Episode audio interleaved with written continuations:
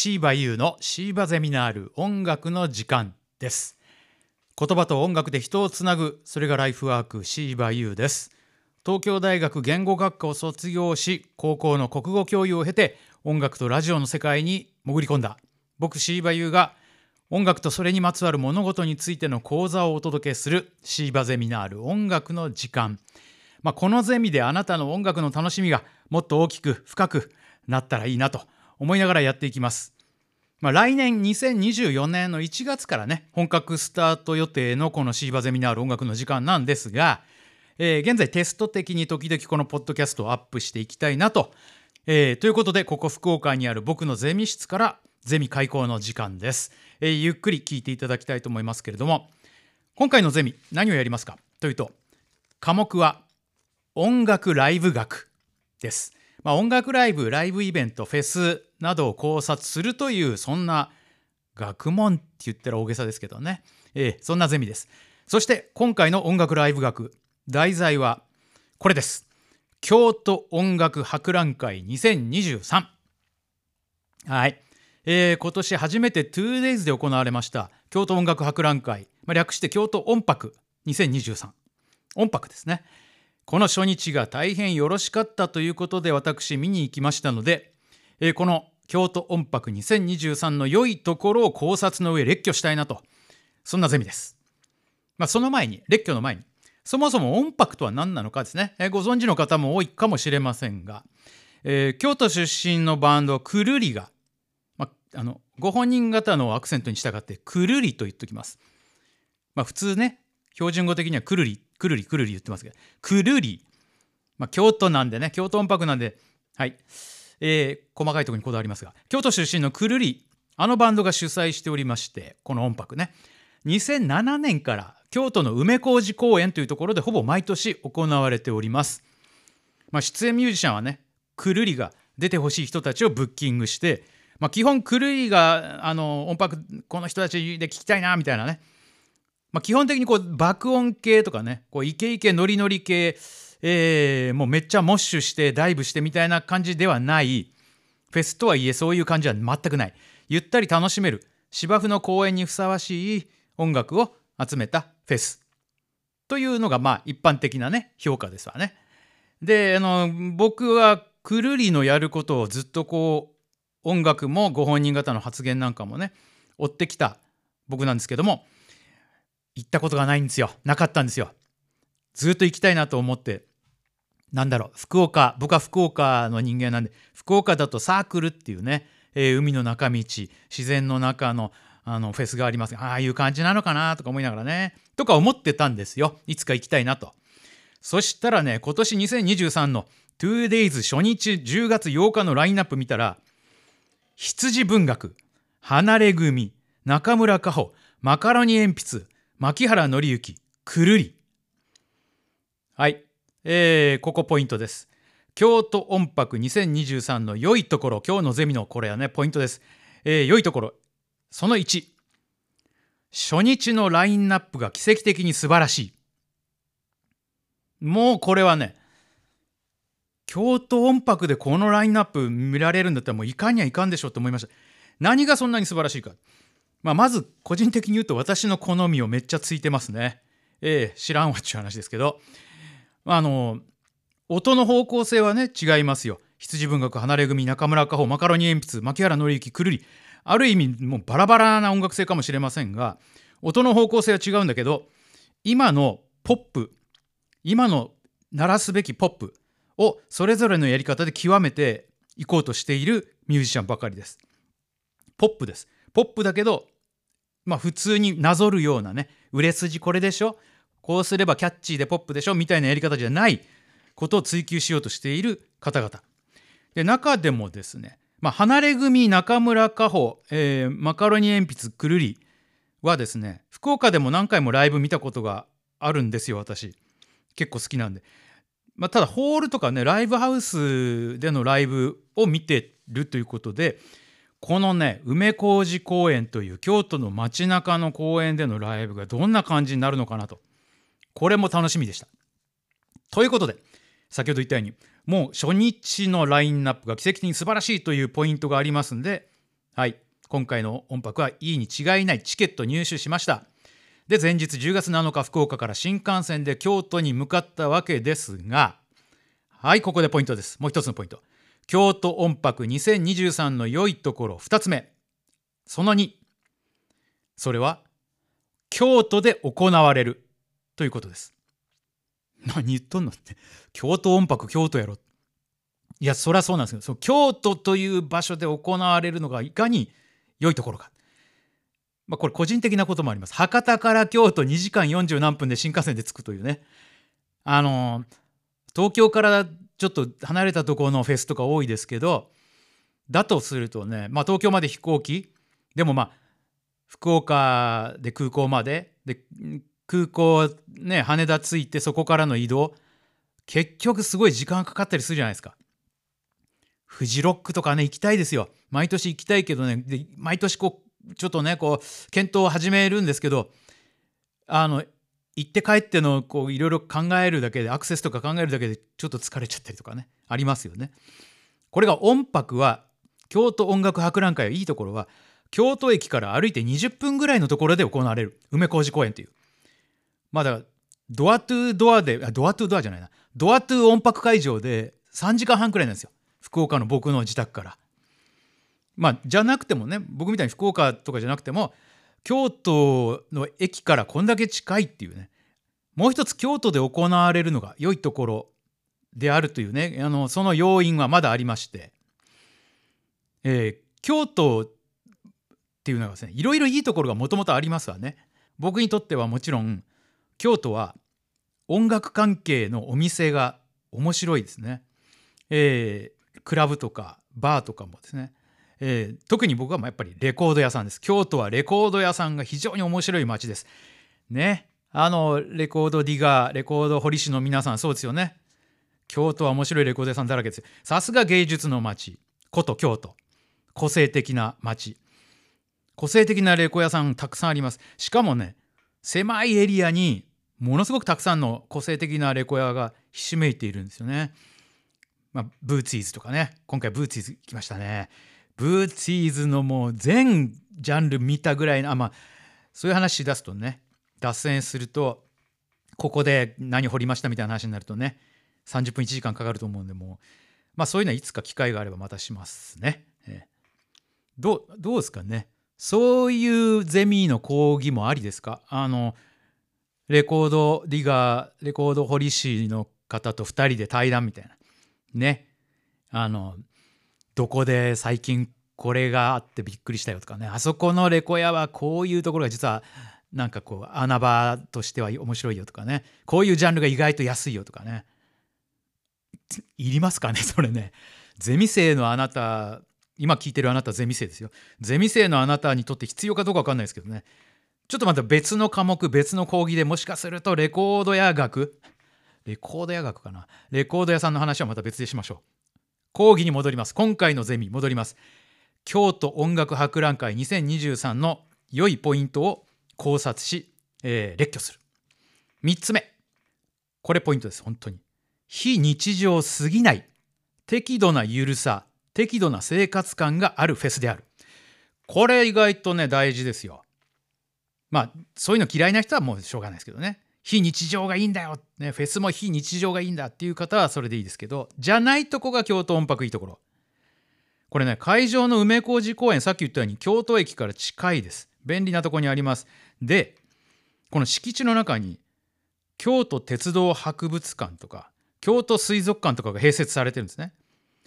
でまあでそこで芝生公園が奥の方にあって奥の方って言っていいのかな？あって芝生公園にステージがあってステージ前のエリアは音泊のお客さんいるんですがこれね芝生公園に入るところにまあ関所できてますよね。えー、そこからみんなね会場に入る。その外側博物館鉄道博物館とか京都水族館とかその他ね子どもたちが遊べる場所とか公園にあるわけ公園だからねもちろんあるわけですけどその辺の施設は普通にいつも通り一般のお客さんがいるんですよ。公園に遊びに来た子供たち子供連れカップル、ね、音泊関係ない音泊に来たんじゃないような人たちが普通にいるんですよ。でもっと言うと京都水族館のイルカショーの客席が芝生のあのステージ前から見えるんですよ。音泊のステージ前から見えるんです。ステージからも見える位置なんです。逆に言うとイルカショーのお客さんは音泊のステージが見えてる。音も届いてるはずです。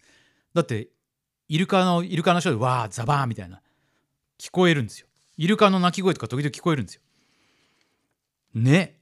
ちょっとこう適度に緩いでしょ？あとこう日常の生活とくっついてるんですよ。であとね牧原紀之さんの時かな？特にそうでしたね。普通のあの公園に来てるお客さん親御さんカップルとかがやっぱマッキーの曲はみんな知ってるってすごいよね。みんな知ってるから特に「もう恋なんて」とかね今 TikTok でも大入りなんでしょ？でマッキーが歌いだして音がねまあ、公園の中他の施設とかの近くにももちろん音は聞こえてるわけでみんな寄ってくるんですよ。だもちろん芝生公園の会場のエリアには入れないですけどエリアの外にこう立ってマッキーの時にこう聞いてる姿。面白いな。いいじゃん。適度に緩いですね。いいじゃんですよ。いやいやもうちょっとチケット代払ってない方は聞かないでくださいとか。ないない。だって公園だもん。音泊だもん。みたいなところがまあいいな。あとね、えー、フードエリアもちろんあるんですよね。フェスなんで、えー、美味しいフードのね、いっぱいこうブースが出てる、そのフードエリアは、もちろん音泊のためにたくさん並んでるんですけど、これ一般の公園のお客さんも出入りしてるエリアなんですよね。だからまあ、普通にこう、並んでね、あの、なんちゃら肉、豚カレーとかね、並んで買おうとしているお客さんの中に普通にご家族連れの公園に来てるお客さんがいてもおかしくない状態。ね。非日常すぎないんですよね。だからこう歩いてるとああの服装あの感じの人あの靴もなんかヒールあこの人たちノリが違うな音泊じゃないなとかね 人間観察したりね。ああの家族連れどうかなあ公園に遊びに来た冬だなと思ったら音泊会場に入ってたとかね。人間観察も楽しいです、ね、え非日常すぎないです。でここからも大事なんですけど非日常すぎない適度にゆるさとか生活感を感じながらのフェス。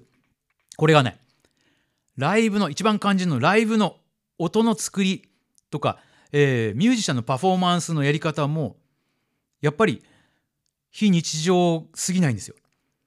まあだからフェスとかねライブによってはこうそこに非日常のライブ空間を作り出すみたいなやり方はもちろんありですけどこの音楽においてはどうでしょう。周りの京都の日常や自然に向けて音を解放しているっていう感じ。僕はそういう感じがしました。そういう広がりを感じる、えー、この空間この非日常フェス空間の中をすごいものにするぞっていうよりはさっき言ったように周りに聞こえてもいいむしろこういい感じがどんどん広がっていいよこの感じね僕なかなかなかったんで街中のしかもああいう公園の場所の大きなフェスってこういう風にできるんだななんかこう勉強になりました。僕にとってこう一番のこう醍醐味だったかもしれないですね。で特にねそのライブの音の作りが外に向けて周りの京都の日常京都に生活している人たちに向けて開放している感じを感じたのが中村佳穂さんのライブだったですね。あの福岡でもね中村佳穂さんライブハウスとか ZEP とかねあのホールでのライブ行きましたけどそういう時より何て言ったらいいのかな。彼女が彼女とバンドが音を放つ届ける。距離の遠さが遠い。長い。スパンが長い、まあ、近くにも遠くにもみたいな感じかな。より広いワイド。より広く大きく広い会場の一番後ろまで音楽を伝えよう。音響的にもそういうふうにしよう。みたいな音だったんですよね。